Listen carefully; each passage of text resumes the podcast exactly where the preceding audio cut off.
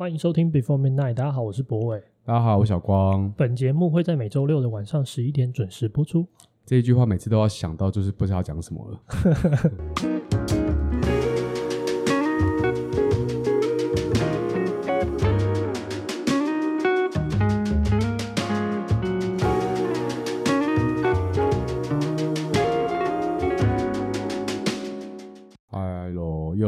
这次的 podcast，哎，你在那个录这这叫第三季嘛？这个过程中，你有没有得到很多呃，大家在跟你讨论说，为什么你想要做这些内容？就是我们是想做这些内容。然后我好像很常被人家说，就是哦、呃嗯，你们的是想很多的一个频道这样子。然后也会有人说，哦，这些事情我平常也会有想，但是好像没有什么机会跟别人聊到这么多。嗯，然后我会觉得，哎，听到这话会觉得。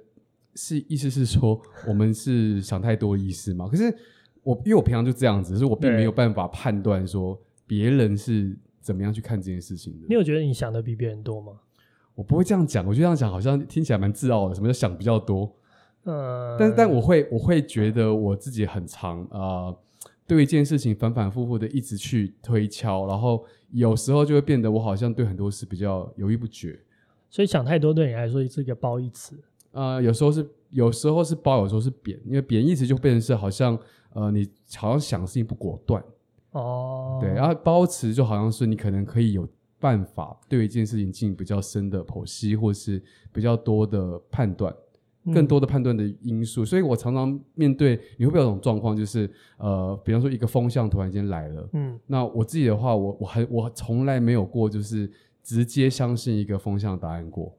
然后可能就会开始去爬资料、找资料，然后有时候就会陷入一种，哎，更不能判断，因为你会得到更多的资讯，然后更多的来源，然后会有很多很多的想法，然后你就开始去判断，哎，就慢慢的判断到了一个可能是核心价值的部分。那有时候判断核心价值的时候，你就会发现更难去决定一件事情的正确或不正确。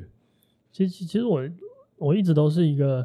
被我周遭的人评价成就想很想太多的人，嗯，然后我觉得这件事情其实，嗯，他他们有时候是一种恭维的感觉啊，确实是有一点，好像自己说自己想太多，好像有点自负，嗯，但是我觉得更多的情况是，呃，好像他们会觉得说你在同一件事情上面。然后推敲了一阵子，对，推敲了很久，嗯，然后这个很久好像就是他们觉得有点不必要的存在，你懂，你应该懂我的意思嘛？就好像他觉得你赶快决定了，你，推 敲很久，最后得到的结论跟他差不多。哦，对，有时候有这个状况，然后他就觉得啊，你真的想太多了，其实就是这样那么简单，你就可以做决定，嗯、就可以做面对了，对。嗯嗯。但是我觉得这件事情其实是来自于我另外一种呃根植上的抵触，嗯、就是呃。我不知道你会不会有这种经验，就是很多时候我们在一些场合或是一些状况底下，你会听到有一种说法是，呃，这这样都很好，或者是譬如说，哦，我觉得最常出现的就是那种长官致辞，就是类官腔的那种行为，哦，呃，就是这样的很棒，这个也很棒，那个也很棒，然后大家都很好，我们欣欣向荣，就是你会常常听到这样子的一种说法，嗯嗯，对，然后其实我个人是很。很不喜欢这种感觉，就是很不喜欢出现这种状态。Oh. 当然，我不会跳起来呛长官啊，或者是做这种 反社会的状况。但是我想要，这也是我今天想要跟大家讨论的一件事情，就是我我觉得相对主义，什么是相对主义呢？就是好像你认知到很多东西是一种很相对的结果。嗯，就譬如说，哦，我喜欢吃。呃，面跟我喜欢吃饭，那就是一个个人偏喜好的结果，这个结论。然后，嗯，大家都可以自由的做各自的选择。嗯，然后最后你就觉得大家都好，所以没有一个对或错，只是一个相对的状态。嗯，对，就是我们日常生活中应该蛮容易出现这样子的一个感受吧，就是它好像是一种都可以都没关系的那种状态。所以你会觉得这样子是一个等于没有回答一样？对，我其实会。不喜欢这样的回答。欸，那我问你，可是反过来说，嗯，如果有一个人在那跟你说，我觉得就是面比饭好，讲出来这句话的时候，你心中不会冒出很多声音，就是嗯，你到底是怎么评断这件事的？凭什么你可以这样决定这个面比饭好？如果有人这样跟我说的话，其实我会蛮兴奋的，就是对，我会觉得哦，好，那你好好来告诉我为什么面比饭好哦，就是说我会很好奇他怎么判断这件事情，但。如果他判断的很不错的话，我当然觉得很高兴。然后如果他判断的很、嗯、很烂，这样很烂的话，选择这样对对对，那那但但是我觉得整件事我想要讲的事情是什么呢？就是我觉得相对主义是一种诱惑，嗯，就是对我来说，好像很多事情我们都可以选择去做一个不去做判断的结果，让一切事情都好。嗯、然后我觉得我的讲人生有点怪，但是我觉得我的。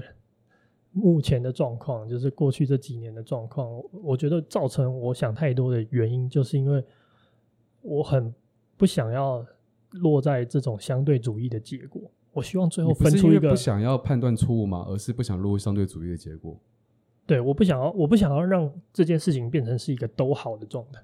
哦，你想要有一个答案？对对对对对，就是，嗯，你你觉得一件事情都好，嗯，对不对？但是。你你会不会有这样的发言？就是会会不会有这样子的时刻？就是我会有啊，而且我应该蛮常有的。我会觉得，呃，它每个东西它都有它各自的好处，然后你硬要去比较的话，那个比较基准点必须要先被判断出来。可是，嗯，如果它比较基准点本身就有瑕疵的话，那这个评判结果就也不准，不、嗯、不不不呃，没有什么价参考价值。嗯，所以当说都好的时候，通常心里面是因为觉得还没有看到一个好的基准点。OK，那你会讨厌有一个人说饭比面好，或者是面比饭好吗？就如果有人跑到你面前说这种话，呃就是、前提就会变成是他他的就跟你其实差不多，就是、嗯、他如果没有给我一个很好的前提，那我就会通通归在哦，那就是你个人偏好。对，那你个人偏好对我来讲其实没有参考意义，因为你的偏好跟我偏好一定不一样。对，嗯，呃，所以我想要讲的事情是什么呢？就是。我会希望我最后就算是个人偏好也好，我都要判断出一个结果。嗯。但你一定会说出一句话，就是我个人偏好的选择是什么？你不会说面就是比较好。哦，这个这个就看我当下的那个状态了。哦。就是它它确实都是隐藏在一个我个人偏好的选择。嗯，对。但是我我想讲的事情是说，你想啊，就是今天我们说什么东西都好的时候。其实有两种状况，嗯，就第一种状况是，其实你心里已经有分出胜负了。我们今天不要拿饭跟面来举例好了，这比较不好举。比如说有各式各样的设计风格，嗯，对不对？那今天一个作品，比如说你当老师嘛，你会看很多作品，对，那你会说这个风格不好吗？嗯，或是大部分的状况，你会选择说，呃，这些东西都不错，嗯，对不对？但是如果你扪心自问，或是有一个人很逼迫你的说：“你真的都觉得都不错吗？”嗯，你是真的全部都觉得一样好吗？我其实没办法这样子，而且我一定会说出好坏。老实说，所以我自己其实也常进到要说出我的评断标准的时候。对，所以有趣的点是什么呢？就是我们通常会遇到一个状况，就是我们不想要当坏人。或是我们觉得在做这样子的选择的时候会伤害到别人，嗯，但并不代表你其实并呃你没有做出任何判断，嗯，比如说有五种设计风格，其实心目中你已经有一层一一定程度的审美排序，对，就是你其实没有办法说都一样好，equally good，对，嗯，没办法这样子，对，那你会说都好的原因是什么？就不想得罪任何人的时候啊，对，所以其实它是一个呃要要有礼貌或是一个社会化的结果。哦，或者是你会讨厌有人跳出来说这个是最好的原因是什么？因为我会觉得他这样子有有失公允啊。对，或者是你觉得他更多的其实是在强迫你接受他的价值观选择。哦，对，这是最让人讨厌的部分。尤其当我发现他的那个可能论述是不完整的时候，你就觉得哇，你这样子就迫害到一个有可能本来有发展机会的东西。对对对，所以我觉得，我觉得这件事情是可以嗯分离开来讲的，就有点像是说。我们今天要用什么样的方式来表示我们觉得什么东西好？嗯，那他说的这个说法是有分有礼貌跟没礼貌的，嗯、对，就是譬如说今天他很蛮横的直接定义一种风格叫做绝美的风格，然后其他都是落伍的，嗯、那这个时候你就会伤害到其他落伍的人。对，但是事实上。我们避免做这样的发言，比如说，我们避免说哦，这个东西是我觉得最好，那其他都次他一等。我们避免做这样的发言，更多的原因不是来自于说我没有判断，嗯，而是因为我不想要伤害到别人，嗯，对。所以其实我觉得，呃，我不喜欢这样的结果，不代表我不会做这样的发言。但是我在心里想要追求的状况，就是我真的能够判断出一个我觉得合理，而且谁比较好一点的那种。过程。嗯，所以这整件事情就会让我想很多。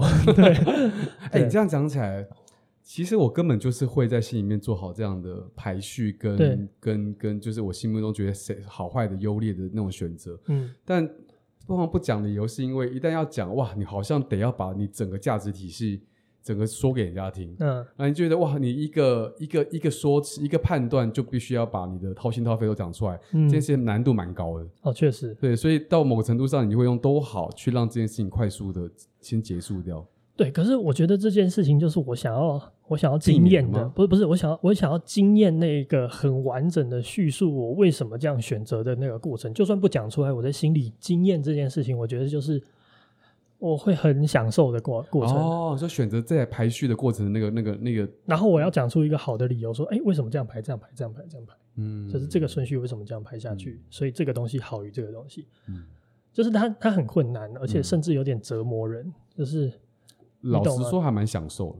就像你知道排歌单，嗯，自己的歌单就是在这个过程中。哦，对啊，对啊，对啊。你看，你觉得这首歌这么经典，它必须要排在你的 Tier One 的的歌里面，的歌单里面，每一每个歌单都要有这首歌。嗯。但是也有可能不觉得，有人不觉得嘛？嗯。但是这个时候，我就我就变态到。讲变态有点 极致啦，对，好好没关系，变态也就变态，就是 我想要我想要知道为什么这首歌对我来说这么重要，到我想要把它排进每一首歌的歌单里面，嗯嗯嗯，然后那个过程是让我觉得很好玩的，对啊，嗯、然后甚至会有一点觉得非这样做不可，但是我觉得更重要的点是什么呢？就是我们怎么样去论述这件事情的过程之中，不要伤害到别人，对。对，所以其实大大部分的时候。我们会能够接受，或是我们做这样子都好的发言，其实是来自于我们没办法，我我们不想要成为那个破坏别人的那个样子。我们讨厌的是那个很自负，然后想要呃抹灭别人存在价值的那个嘴脸。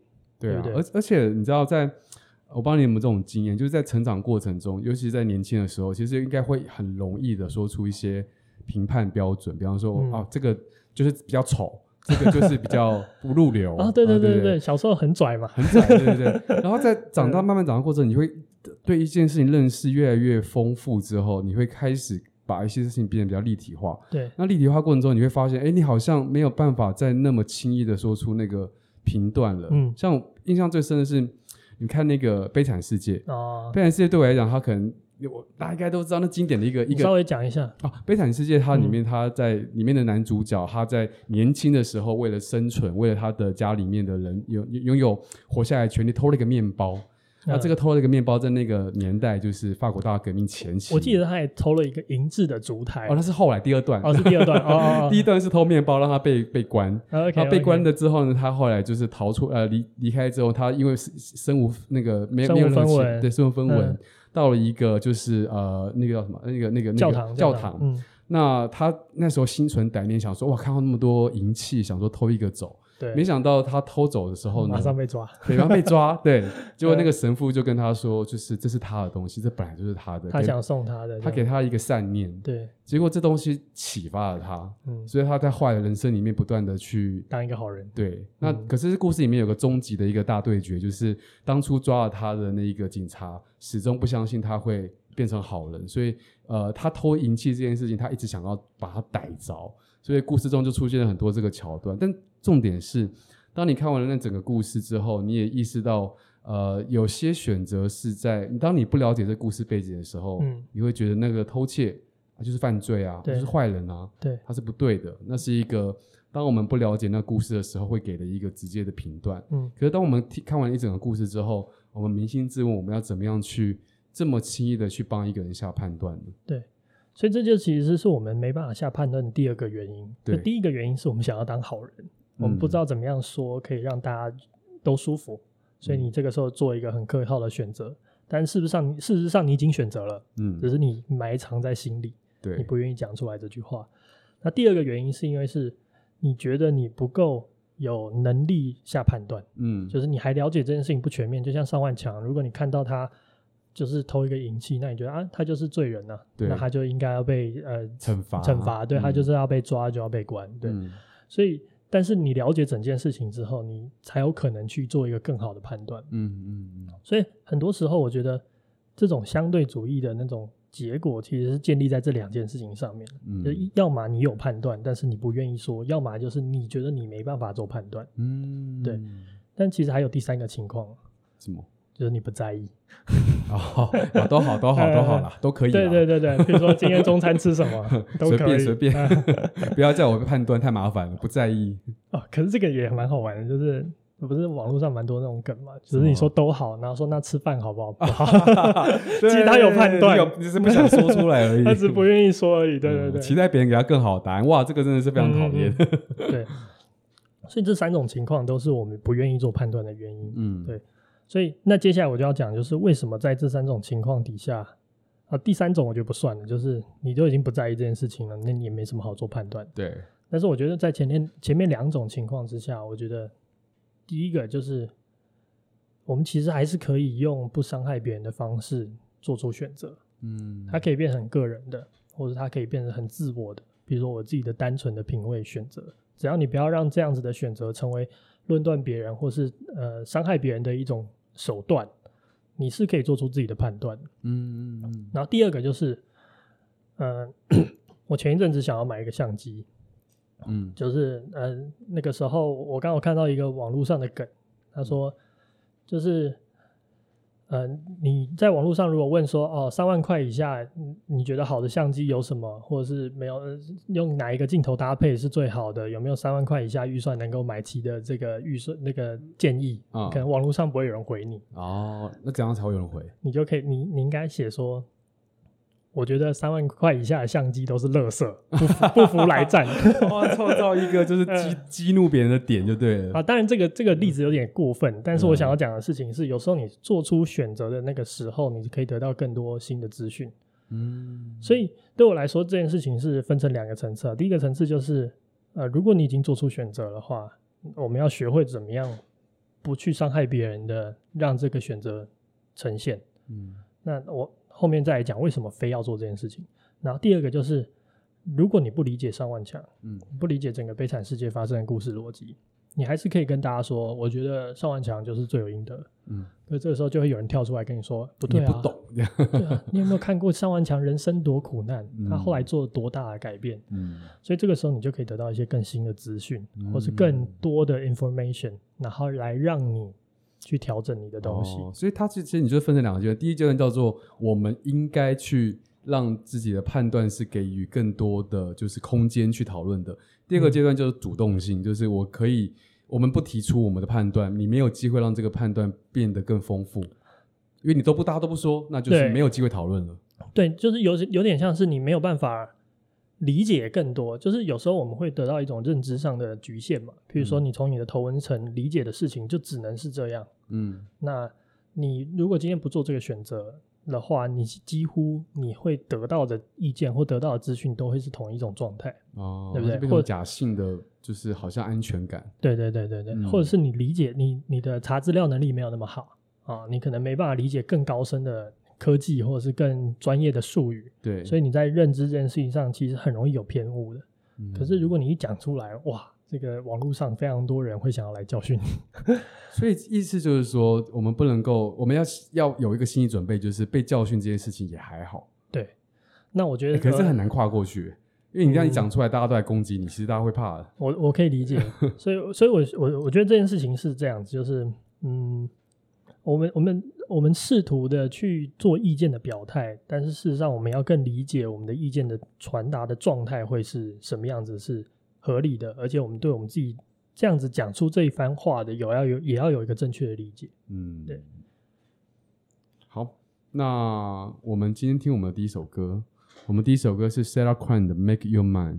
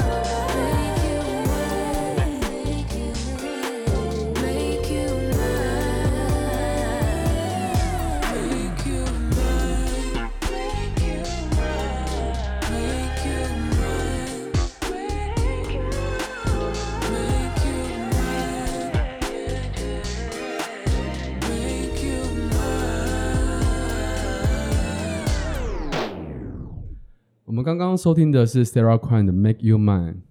你真的很会选歌哎，为什么？你怎么知道要讲用 Make Your Mind？这这不就是符合我们现在希望？因为有稍微配主题去找，然后至少可以插在一个对的时间点讲出来。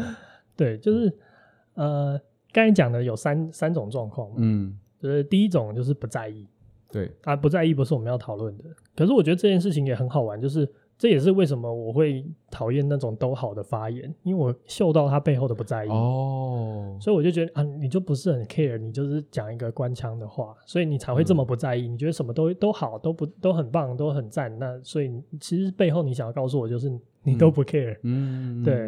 然后第二种状况就是我们不想，我们已经有判断了，对，但不想感情，我们不想伤感情，但是我觉得这件事情是可以被解决的，对不对？对，因为我先说其实不会，对，然后让他说出来。就是我觉得你一定可以有好的方式来讲出这件事情，而且不不伤害别人。哦，因为我觉得纯粹的意见表达不该变成这么刺耳的事情。嗯嗯。然后，如果你很容易被一个人意见表达就伤害到的话，我觉得你也蛮。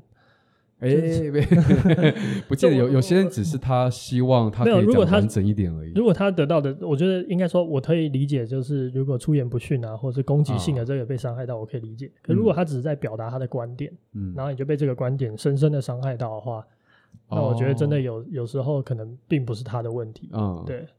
好，然后再来就是最后一个点，就是我觉得大部分的情况是我们得不到完整的资讯，所以我们不敢做判断。对对对对对。对。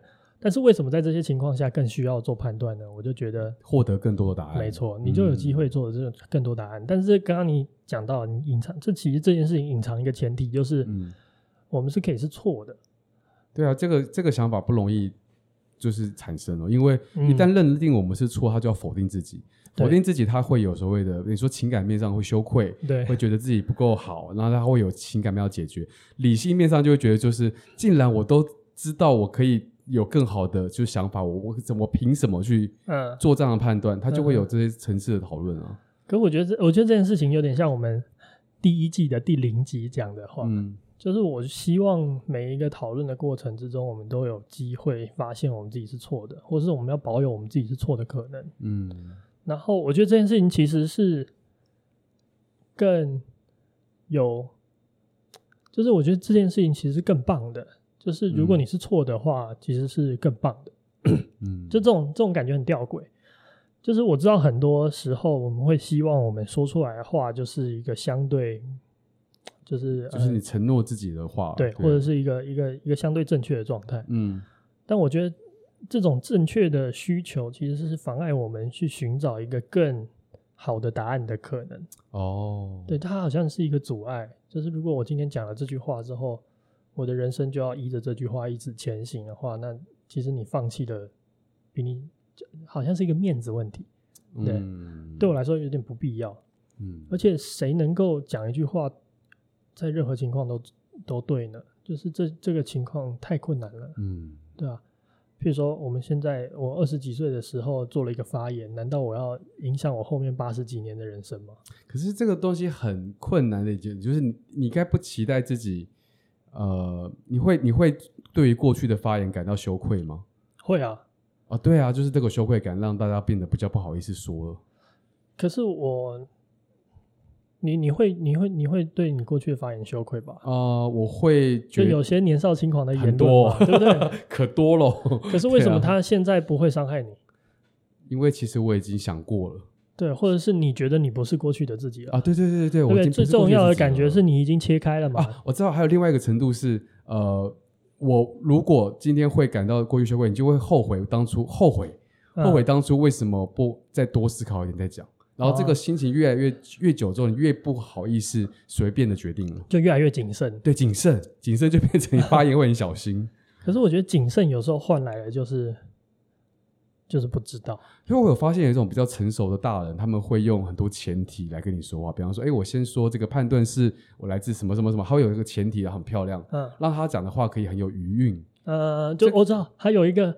很大的空间可以转环，对，可以甚至可以一百八那个一百八十度转身都没有问题。没错没错，嗯，我也不喜欢这种，你觉得他油条对不对？呃 有有一种大人真的很会用这种方式讲话。哎、欸，可是坦白说，我觉得我蛮有办法做到这件事情的。嗯、可是如果他不这样，可是你不喜欢这样，为什么他这样子他才能够好好的去阐述他要说的话？对啊，所以他有一些公关需求吧。譬如说，你被媒体访问的时候，嗯、你可能就要具备这种能力。对对，你不能讲出一些话是太那个的。嗯，你不想让它变成别人的工具。哦，对对对，这也是一个点，就是你可能会有一些这样子的需求的需要被满足的状况。嗯，但是我想，我觉得。这种东西我也不喜欢呢。可我好，首先讲，我觉得它都在我们现在都在一个很特定的情境里面，就是我认为这个时刻我需要得到的东西是更真切的东西。嗯，然后我没有其他的价值需要被满足，比如说我不需要满足我的媒体形象，我不需要满足呃我的公共发言的这种责任，对，责任等等等。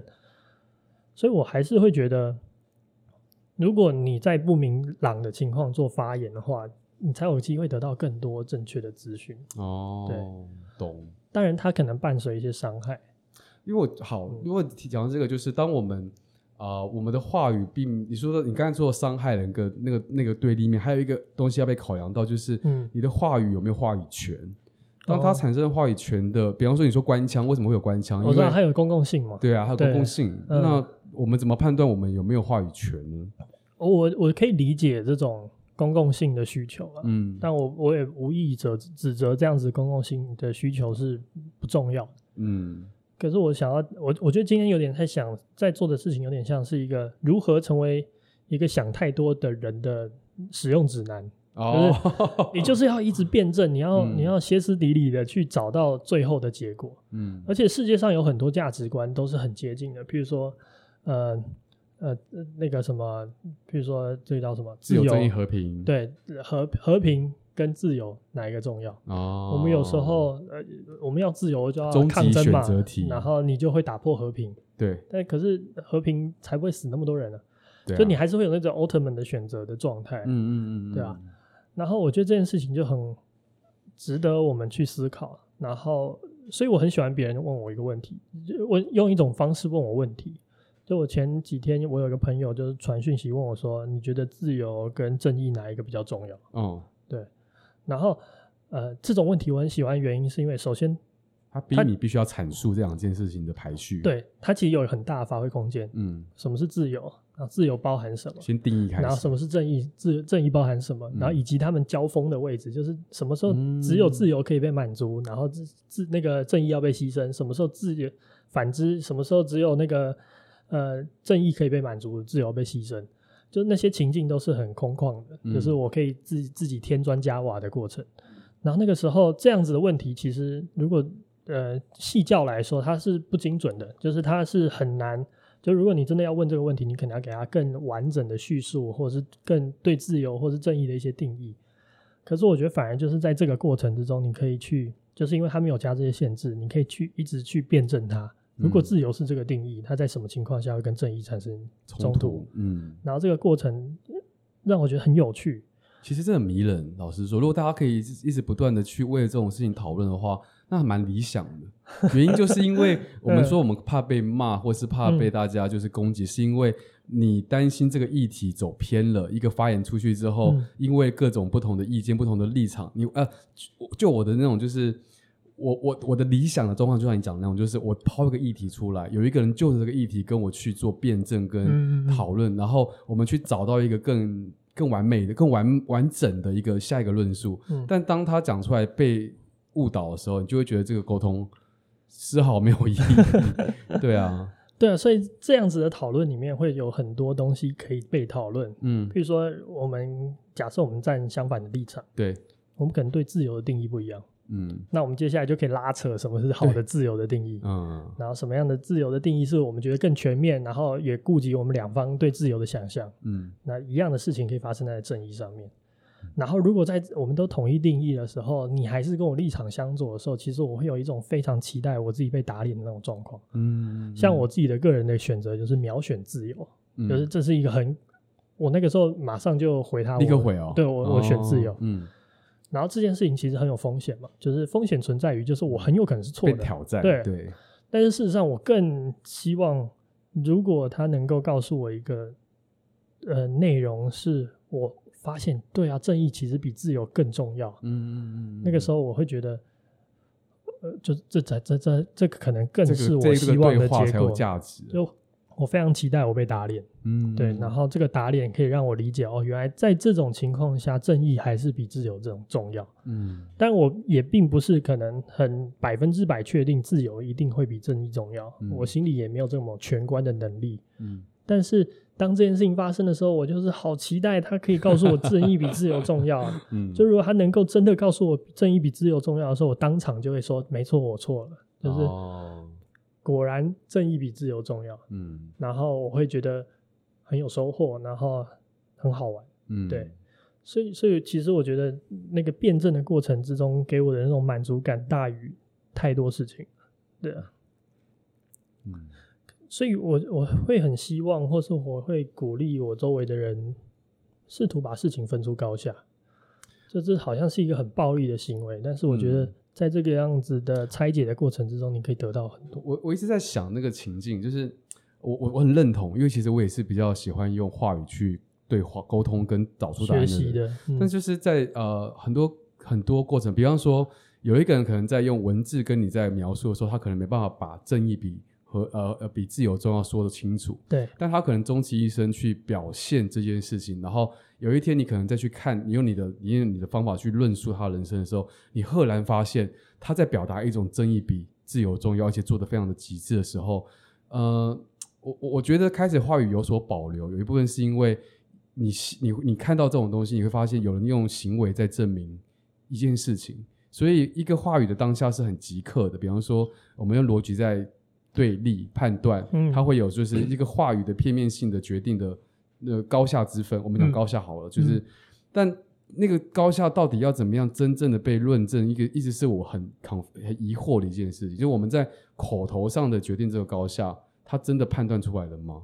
我觉得他没有办法永远的被论证，嗯，可是我觉得他会慢慢精修，就有点像哦，你今天把一你你做一个设计作品，嗯、做完之后，你可能这边调一下，然后那边再调一下，哎不对，复原，嗯、然后这边再呃再微调一下，然后。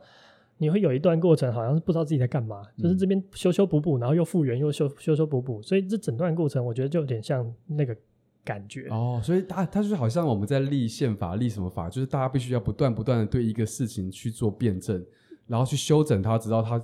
接近我们觉得理想的社会的样子，对，然后但是还是保留他可能做的最，还还是有可能错的地方。譬如说，我现在问你，你那个修修补补之后作品完，是不是你人生最佳的杰作啊，或是最完美的状态啊？哦、你一定没有办法有把握的告诉我说，嗯、这就是这张专辑最好的样子。对对，因为你知道，你还是有可能错。嗯，你可能在某一个灵光乍现的 moment 发现啊，我为什么不加那一撇 那一撇呢？对，或者为什么我不用这个原型呢？对不对？欸、所以有人跟你说这是我觉得最棒的作品的时候，你会想说，嗯，真的吗？我就说，恭喜你 找到了。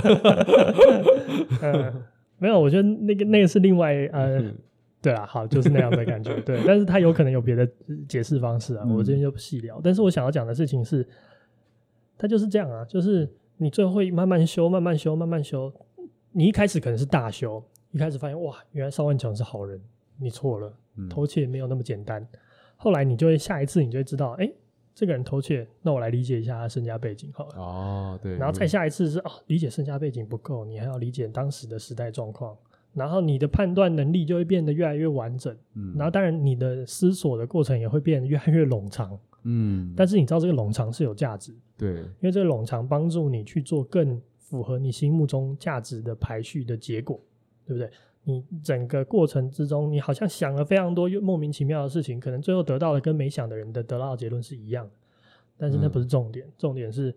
你知道，你经历这些步骤，你很能够判断你现在的选择是你更相信的样子。这样很正向，他就像说，你就认错吧，认错让你有机会学到更多东西。你这是一个难得的好机会。对啊，是啊，是啊，嗯、就是我觉得，我觉得认错很棒啊。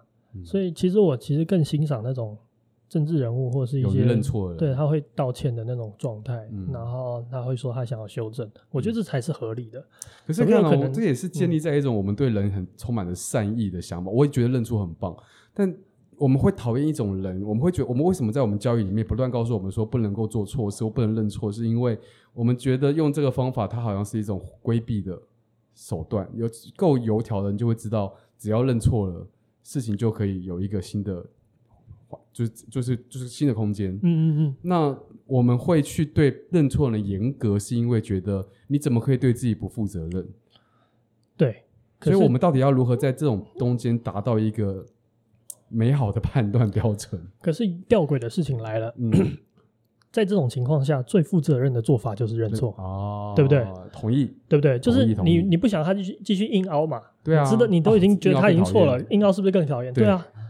所以最负责的状况是认错，嗯，但是这个时候有一种前提是不一样的，就是你会觉得他油条的人，你会发现他好像没有一个核心价值观，他只是在一直反复横跳，在玩弄那个话语，对，他并没有在真正的去重新解构他的核心思想，然后把一些新的东西放进来，他只是在好几种思想里面左右横跳而已，嗯，那你觉得他油条？可是我觉得，呃，这个这个是呃看得出来的，就是你可以理解他，事实上他在针对他一个很重要的价值观在做调整，嗯嗯，你是可以感觉得出来的。对对对对对对对对。所以这种情况就是 OK，对，就是赞赞赞。然后如果是那种反复横跳，你就觉得很蠢，就是啊，就是油条这样子，嗯，对啊。所以我觉得他最后还是有一种辨认的体系，虽然可能很难言说。我我我觉得有一有一些事情的感觉就是像这样子，就是。我一直印象很深刻，有一个美国法官、啊，他在讨论一个色情照片的定义。因为其实，在法律上，你很难去定义说什么叫做色情。比如说露，露露三点算色情吗？哦、我们也看到很多很漂亮的艺术照片嘛，嗯、就是比如说饶上位的东西，我就很喜欢嘛。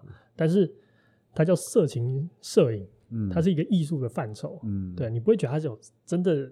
情色的部分，嗯嗯嗯，然后那个法官在说，就是在说，哎，你我们要怎么样判断这东西是不是色情，还是它只是一个艺术的范畴呢？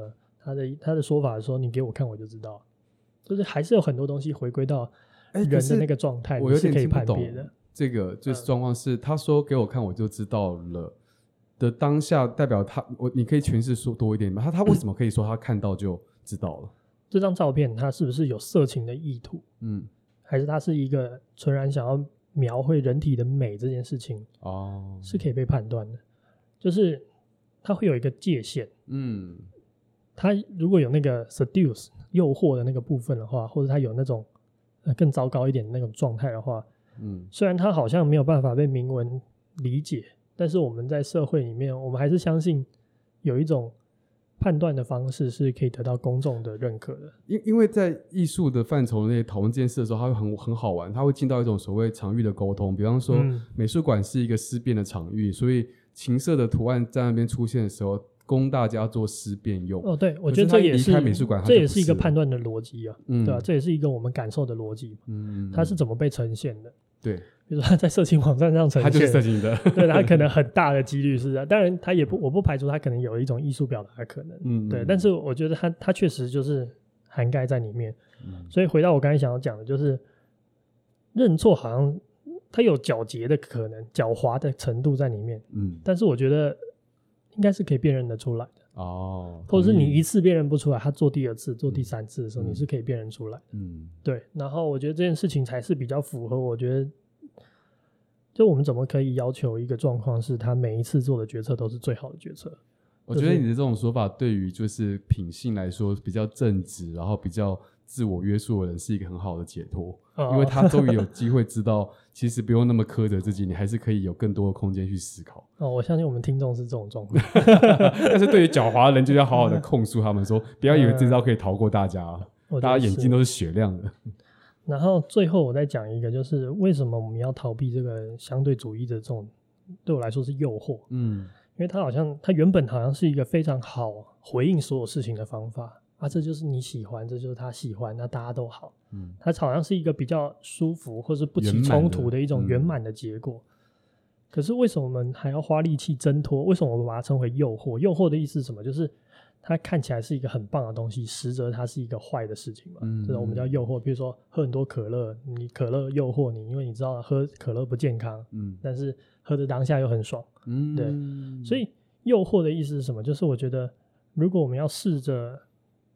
避免相对主义，嗯，就是我们才有为什么要做到这件事情？就是我们当我们在避免相对主义的时候，其实真正能够做到一件很对我来说很重要的事情，就是你对你自己更诚实。嗯嗯嗯嗯，对，因为其实很多时候我们讲出去的话，你会虽然你可能是要骗别人的，或是糊弄别人的，最后你其实会糊弄到你自己，就是你、嗯、你最后就不了了之了，你也没有再更深刻的去想这件事情了，哦、最后你就没有办法。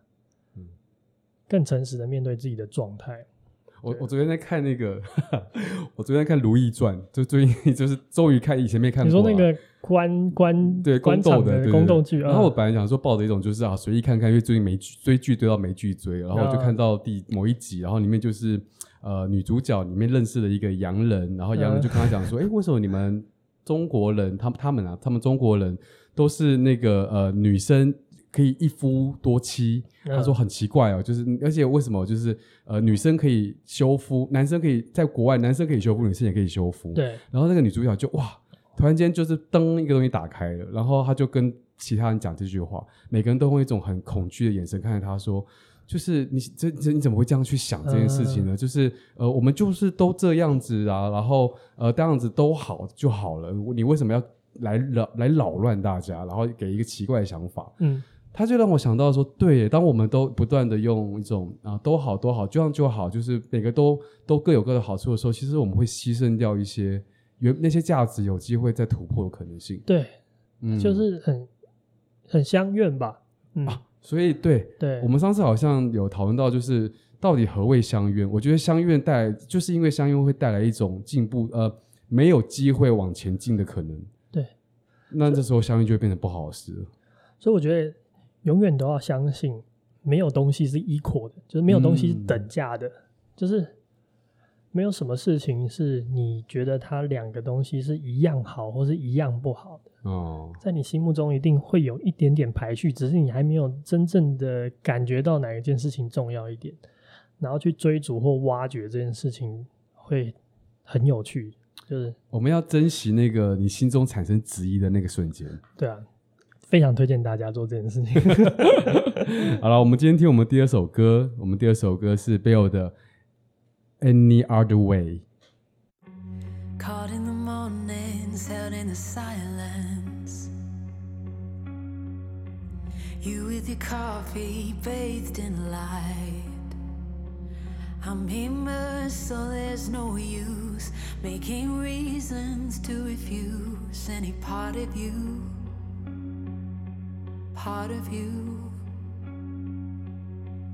And it takes it out of me that I have to watch as we break imperfectly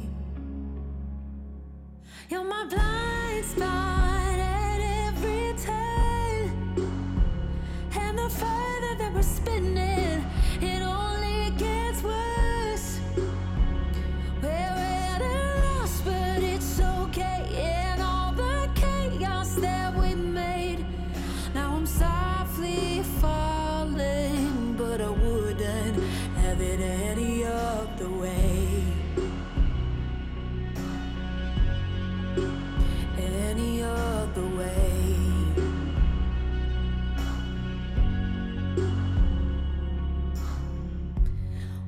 your taillights fade in the distance. Saving the last glimmer in your eyes. What we had, we won't forget. But it's right, we leave it there, hidden in the walls.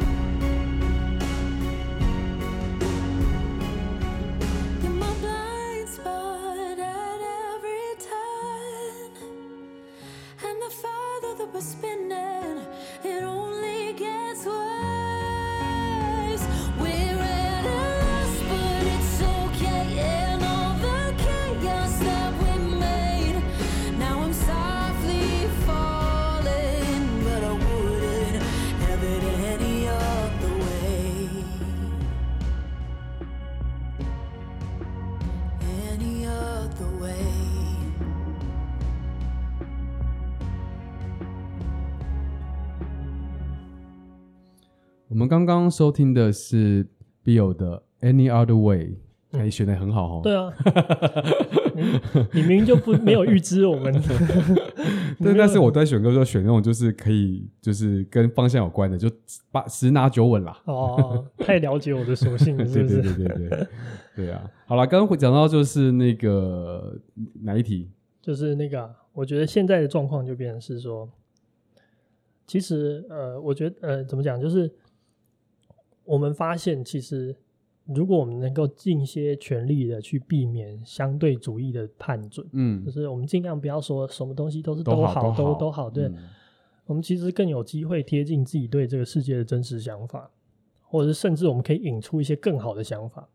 很正向的想法是这样想啊，没错。对，当然相呃难听一点就是你会被骂嘛，有可能被挑战，挑战都还被骂被挑战，对对对，对，对，嗯。但是如果你对你来说这件事情并不是最大的需求，如果你真正想要得到的东西是一个更好的解答的时候，你就不会害怕这个挑战，嗯、因为挑战会有两个结果嘛。第一个结果就是，哦，你讲的东西我早就想过，我还是这样想，哦、所以你没有办法影响我。第二个结果就是，哇，你怎么会这样想？好棒，我得到个新的想法了。所以，所以其实我觉得那个时候状态没有那种羞辱的感觉，就是、哦、啊，当然如果那个人很过分的话，那是另外一件事。哦、对对对对对对对，对，我可以承认你的答案，但你没有权利羞辱我。但对，但是但是你讲的讲话的方式有点难听，这样子。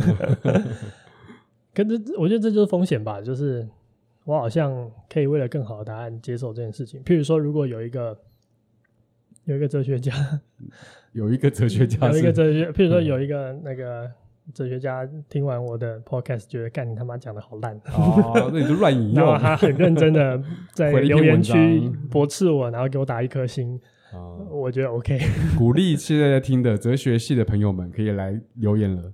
哇，好啊，可以啊，可以啊。我我觉得，我觉得真的就是，开放挑战，对啊，这也不是挑战，就是不要把它讲的好像那么对立，比赛一样。它事实上就是你有可能有一些比我更好的想法，然后我很想要听到。哎、欸，可是。我们会碰到一种状况，你现在讲的都还是我觉得是良性的，就是我们愿意跟你沟通。对。那你会碰到一种人是，他你你跟他讲了你的想法，然后你也勇于说了之后，嗯，他直接的跟你就是否定，然后否定到底是他你觉得你你挑战到他，嗯，根深蒂固不能改变的事情，嗯嗯嗯，或是自尊心，对，那怎么办？那就变成怎样都变成是伤害到人了。你说那种很容易说啊，对啊对啊，都给你讲那种人 哦，对对对，或者是你像那个 同同盟同盟某某们，嗯，对对对对对对，相信某一种价值，然后坚信不疑。我觉得其实我我们很容易就落到那种需要一致性的那种需求，因为我觉得好像如果在这个你你做的这个发言之后，你没办法维持一种一致的话，或者是我被你说服了，嗯，我改变我的方向的时候，我好像过去的我就是错的哦，就我我们很难承受这种羞辱，就他会觉得好像是一种被人格的否定，嗯，因为他可能生出这个思想的过程是很来自于他生命经验的，或是很很。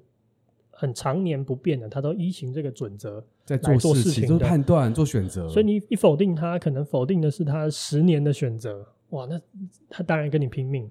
你你能想象那个困难度吗？哦、譬如说，有什么事情是你十年如此坚信的，然后，然后这个这一刻，如果我告诉你，我要怎么做爸妈，我要怎么做妈，我要怎么做父母啊？对，我我要怎么教育孩子？对对对对，就是这种感觉，对不对？呃、对，我觉得这就是来自于这种感觉。嗯、然后，其实我嗯。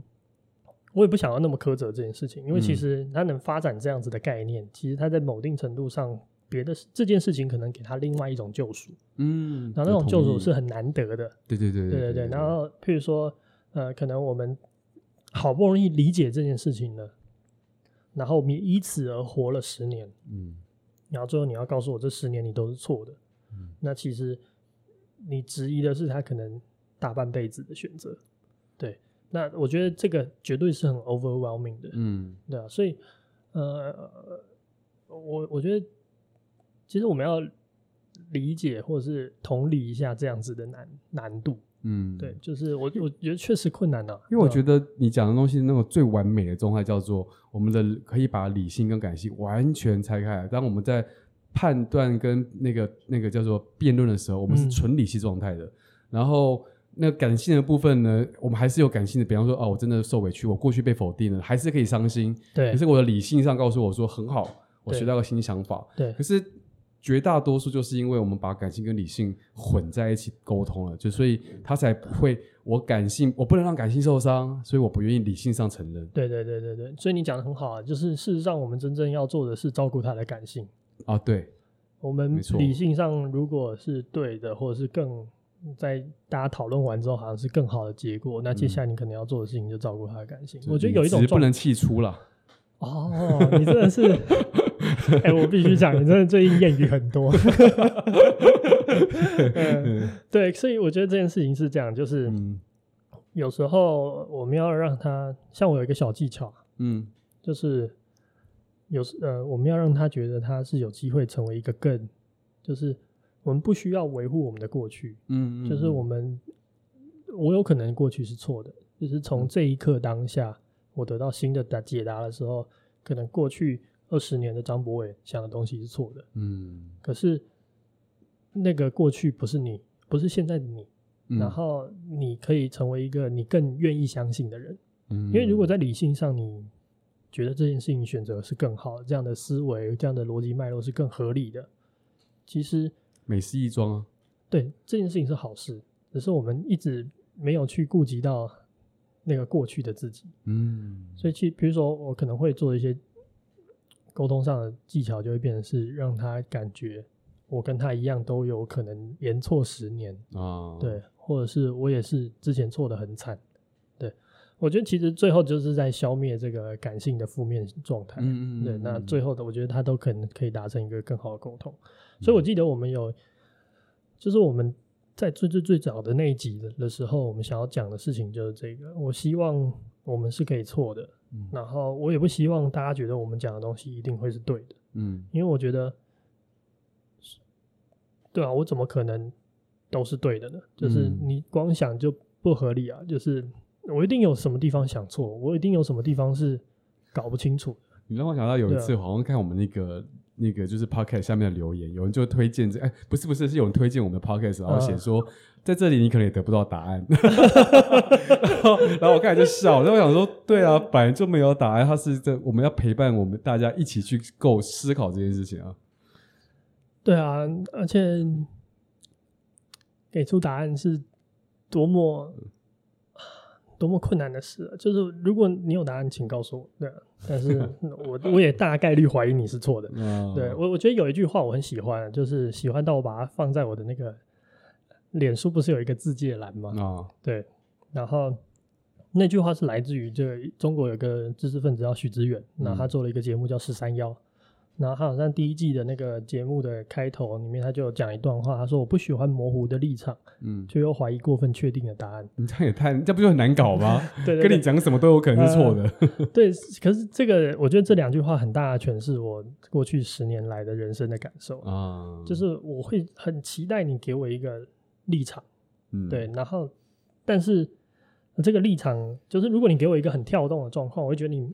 没有诚意要跟我讨论这件事情。哦，哎、欸，我完全，但我我这样有点苛责啦，但是不会，我就是老实说，就是我第一次看到的时候，我会觉得你这个人好苛责，可是然后我觉得我是比较相对主义的，可是认真的想想，我的内心深处根本就是这个这样的在看事情，因为呃，我会觉得就是很多东西心中不断都会冒出质疑，或是有有疑虑，或是。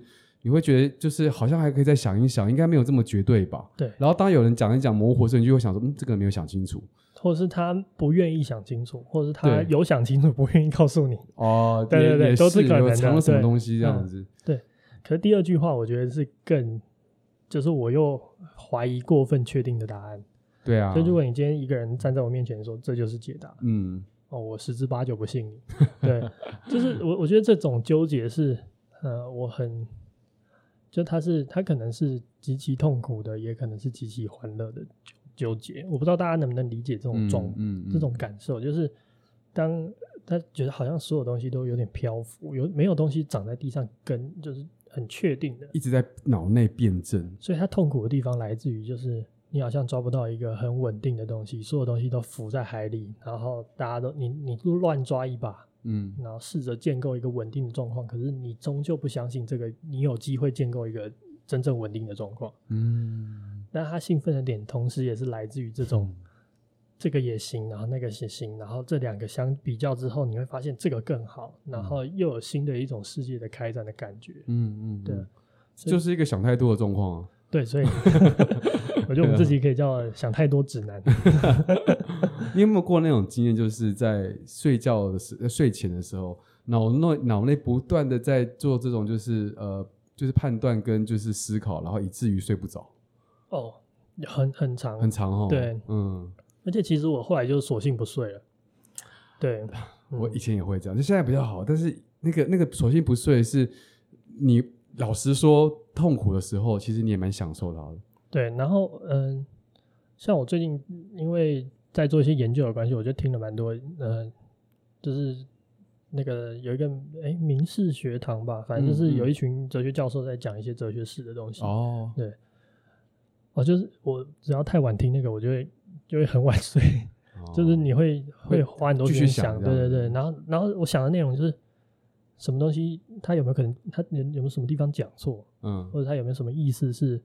我理解错了，嗯，对，然后就很期待有一种很崭新的观点可以被你认知到，对，嗯，我觉得这件事情就是让我会有点觉得兴奋，就，就我也可以理解，就有点小小的幸福感，嗯，对啊，就是 真的，嗯，就是一种幸福感吧，嗯，嗯，所以想太多不不算是一个，它不是一个负面或正面的词，它是一个自我舒服，就是其实是一个很。对自我来说是个很好的状态，就自己找自己查，找自己查。嗯，对啊，你不要那么容易接受一个答案，对，对，然后但是吊诡的地方就是你也不要那么不愿意做出选择，嗯，因为做出选择，你有可能得到更好的答案，嗯嗯，对，或者是做出选择那个当下，其实不代表你已经被你现在的答案说服了。对，好，下次来试看看，就是大方的做选择给大家看，好可怕哦！到时候会出现什么爆弹、爆爆弹发言这样的。因为你这这几次让我让我意识到，因为我其实有一阵子，大概前几年哦，很常被说讲话很官腔。那我想说，我哪里官腔？我只是把讲了一些比较就是就是平均的答案，说哦，这个就是用旁观者什么者分析了很多的东西，讲完之后啊，我现在终于懂，原来是大家想听到我的。主观想法是什么？对，他们可能期待你有一个判断的状态。嗯，对，但是这也就是风险嘛，就是你那个判断可能是错的。对，对，但是没关系啦。对，嗯，我们不可能一直对。好，嗯，那下次我主观判断的时候，大家变小了一点。可是如果依照前面的那一段讨论啊，就是你还记得你很喜欢讲一句话，你说。呃，那生命没有意义，但有美。对，那我其实之前一直就听到这句话的时候，我就抱着一个嗯大问号在脑中，想说，嗯，但有美。嗯、那美，我我我可以感觉到那个这句话很诗意，对，那 感觉有点帅气哈，耍帅感很强。嗯、那我我就突然想到，就是对我来说了，就是所谓的美，其实是一种判准判断标准，所以我们会说审美嘛。那审美它就会产生所谓的呃，我觉得什么东西孰为重孰为轻，所以我们就会有审美的决定。嗯，那如果你这样的话，你这段话不就是你前面你讲的那个，这不是跟这句话蛮矛盾的吗？你在追求一个。对，就是好像一个相对主义的状态，嗯、因为审美就是一种相对的状态嘛。对，那这个这这、嗯、你怎么去诠释？你为什么要讲这句话？我觉得状况是这样，就是生命没有意义这件事情是一个呃，我的我觉得没有它一个终极奥特曼的人生应该要往哪一个方向或者做什么事情的一种终极的解答。嗯，那但是真正出问题，看似出问题的那那句话是，但是有美。嗯，因为我们认知到的美永远都是一种。审美嘛，就审美是一种很主观的认定，嗯、所以有可能都好。对，但是事实上那个都好是泛论而说，可是对我来说，它会有一种好。嗯哼，哦，对，你懂我意思吗？极致的美，对对对，或者我的极致的美可能不等于你的美。嗯，对。但是我会一直判断说哪一个是我对我来说更值得追求的美。譬如说，嗯、呃，听完一首歌的那种感动，跟可能。呃，唱呃，看完看夕阳的感动，嗯，它都是一种很美的一种情境的体验。哦，可对我来说，如果那个那首歌写的曲折离曲折，然后感情饱满，比如说李李宗盛《山丘》的那个美，嗯，对我来说，可能就会某有时刻比黄昏落日的美更令人动容，因为它对我来说，它可能有一个更大的维度的展现，让我觉得满足。哦，那我我可以我可以这样理解啊，就是但有美这个美，它不是单纯讲美丑那个相对的美，对，而是一种理解的瞬间。对，然后我觉得那个还是回到一种感觉，就是它是很自我的，嗯，然后呃，所以我会这样讲，还有一个很大的原因，就是因为我觉得它不伤害任何人，啊，它是个人的感受，对，所以嗯。呃我记得我以前有想过一件事情，就是呃，真善美，如果只能选一个，我要选一个。对，嗯、那个时候是有一个出版社的编辑问我的，嗯、然后反正那个时候我就觉得美是最好的答案。哦，因为我觉得真啊、善啊，它都有可能伤害到别人。你你的真不等于他的真，你的他的善和你的善的状况，可能又会在不同情况下变化。嗯，但只有美让我觉得是。哇，我觉得这一个可能可以延伸成另外一集了，因为我因为我也很想跟你聊这一题，就是真善美它的定义的前因后果。因为对我来说，真也不伤害别人了，它就是一个理性的存在。对所以我觉得，呃，但我反而觉得美是一种相对的判断。所以我一直我我以前，如果你问我这题，我就会选真。哦，因为我觉得它真是一种很无无无无，就是一个就是绝对的。绝对的存在，他也很像你说，可那就不就是那一句吗？就是我会过分怀，嗯、我会怀疑过分确信的立场。对，我我怀疑啊，但是我相信有一个我们都无法讲出来，就是我们无法理解的东西，是他在更他有一个更强大的东西在背后。有一天我们如果可以理解的话，我们就知道它是什么东西了。对啊，我觉得这就是我们的人生观的一种。嗯，差异吧。嗯，对，嗯嗯嗯，就我会觉得这件事情可能不会存在。对，嗯，或是它有没有存在，对我来说没有那么值得被我在意。哦、嗯，或者是就算它真的存在，我可能也感知不到。哎、欸，我们下次来一集排序我们对于一些事情的价值好了，然后去哇，这么残忍？哎、欸，很残忍吗？对啊，就是要我觉得，我觉得你一定会找一些很难的价值来排嘛。对，哦，对啊，对对对对，没错没错，确实会，他他就那我们就蛮容易被攻击的，你你要有心理准备。好吧，那算了啦，而且可以被攻击啊，我觉得是可以被攻击，只要你有意识到这件事情要发生，然后那是你选择的结果就好。嗯，对，OK。但我觉得多讲一句啊，就是我觉得有时候美给我的感觉是一种很很呃与世无争的。就是我们都可以知道，美就是一种审美的结果，它是属于我非常个人的状态。嗯，所以其实在我讲说这件东西是美的同时，我已经保留了它的美的方式，以及我也画出一个界限，这是我美的方式。嗯，但如果我讲出这些东西是真，那好像只会有一个真。哦，所以它很独断，对它，它可能就是你错或我错。哦，对，但是我我觉得，呃，当然不代表这件事情不会有。嗯，呃，其实我有一一部分的内心是渴望有的。嗯嗯嗯，但是我很难觉得它有，你懂吗？就是我我欲求这件事情，对，看我信不信它真的有是两件事。嗯，就是我很希望有上帝的存在，但是我不是很确定它真的存在，我没见过啊，或是对对对对对，然后。对啊，我们我们人又不能去理解我们经验以外的事情，没错。对，然后这件事情就变得很嗯难解，难以明说。对对对。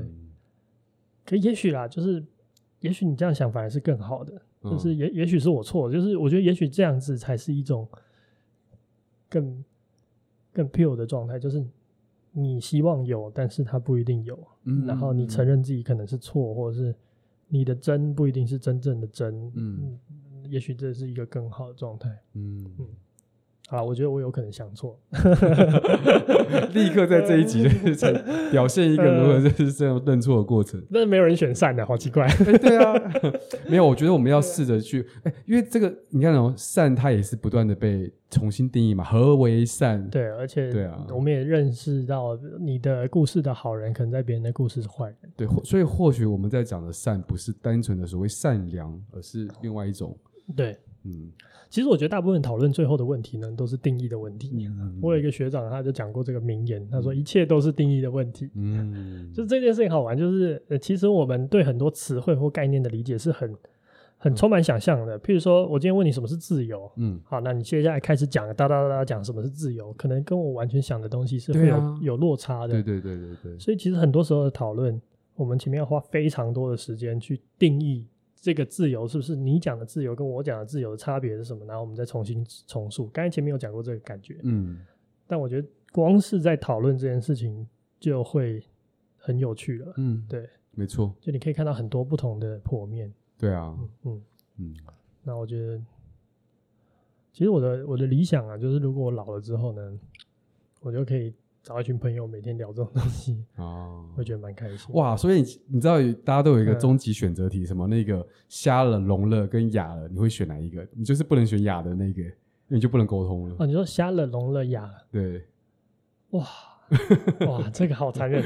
我当初第一个选就想都不想说，我不想瞎了。没有，他的意思是说你会呃瞎瞎了，然后聋了，你就同你就你就有聋，就是其他的两个视觉是保留的。对对对对对。对，那那我就是会选瞎啦啊？为什么？因为我要听得到也能说哦，对啊，我没有办法，我对我来讲看不到就是剥夺掉我太多东西了。对，毕竟你是搞设计的。对啊，啊，哇，好难好难，我要再想一下。对啊，嗯，好了，那时间差不多了，好，就是跟大家分享这么多。我们今天听我们的最后一首歌，最后一首歌是 Philip Ward 的 Old Boyfriends，这首歌就没有什么原因了。哦。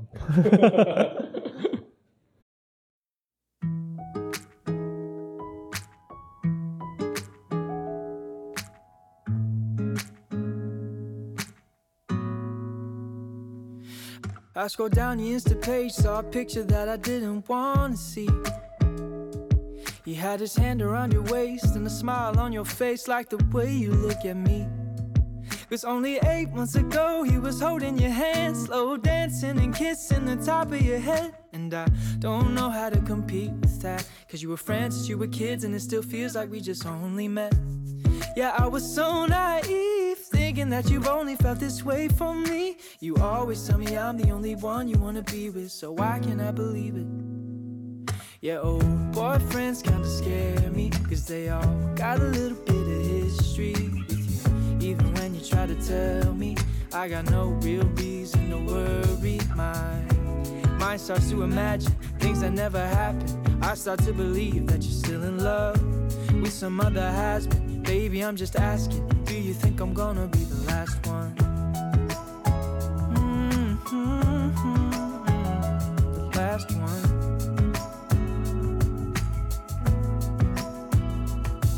I've heard stories about exes calling up brides on their wedding day. Professing all the love from a once upon a time that they threw away. And the fear that I'm fighting is constantly rising in the back of my mind. Is that you'll finally open up your eyes, that you'll leave me for another guy. Yeah, it's a scary truth that maybe I don't know you in the way they do. You always tell me I'm the only one you wanna be with, so why can't I believe it?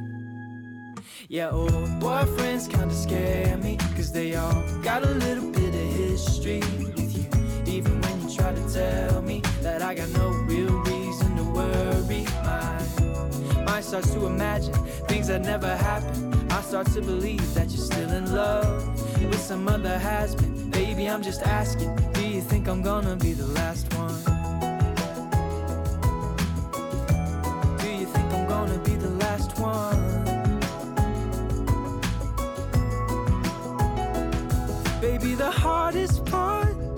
Is fighting back this anxious heart. But I've come to realize that if we don't have trust, then we might as well have nothing. But old boyfriends still scare me. They all got a little bit of history with you. Even when you try to tell me, I got no real reason to worry. My mind keeps on imagining things I know aren't happening. I start to believe that you're still in love some other has been. Baby, I'm just asking, do you think I'm gonna be the